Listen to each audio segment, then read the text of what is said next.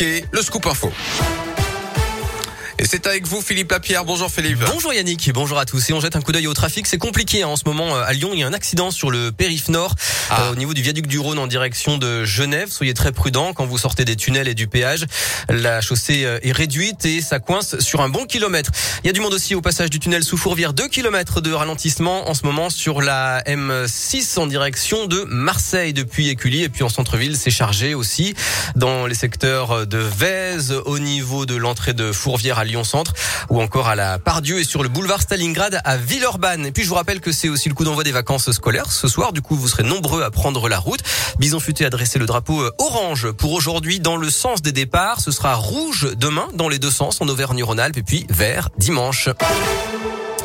À la une, nouveau protocole à l'école. Le gouvernement vient de dévoiler les nouvelles règles qui s'appliqueront au retour des vacances d'hiver.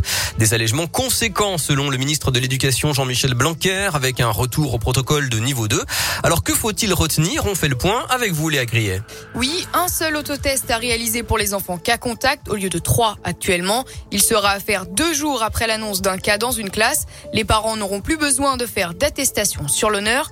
Plus de masques dans les cours de récré pour les enfants comme pour les adultes, mais il restera obligatoire en classe. Plus de masques non plus pour les activités sportives à l'intérieur, sauf pour les sports de contact.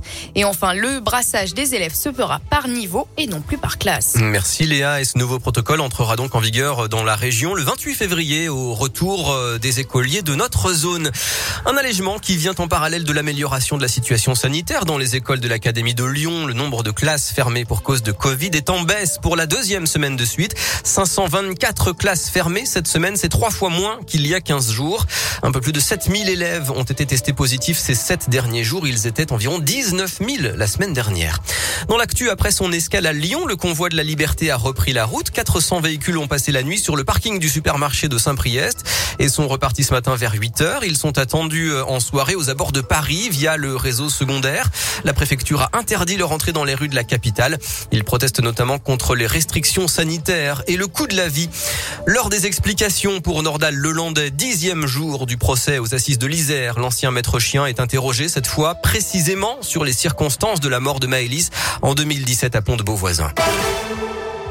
Le sport, les JO, déception pour le biathlon, pas de médaille pour les Françaises ce matin dans le sprint féminin. La tricolore la mieux classée, Anaïs Bescon, termine 9e. Le sport à Lyon, c'est le foot féminin, match en retard de la, de la 12e journée. L'OL reçoit Soyaux à 21h. Objectif, une 14e victoire en 14 matchs. Et puis du basket aussi avec l'Euroleague. L'Asvel reçoit les Grecs du Panathinaikos Athènes à 20h. Et puis dimanche à 17h45, ce sera le choc en championnat contre Monaco. Très bel après-midi à tous. Merci beaucoup.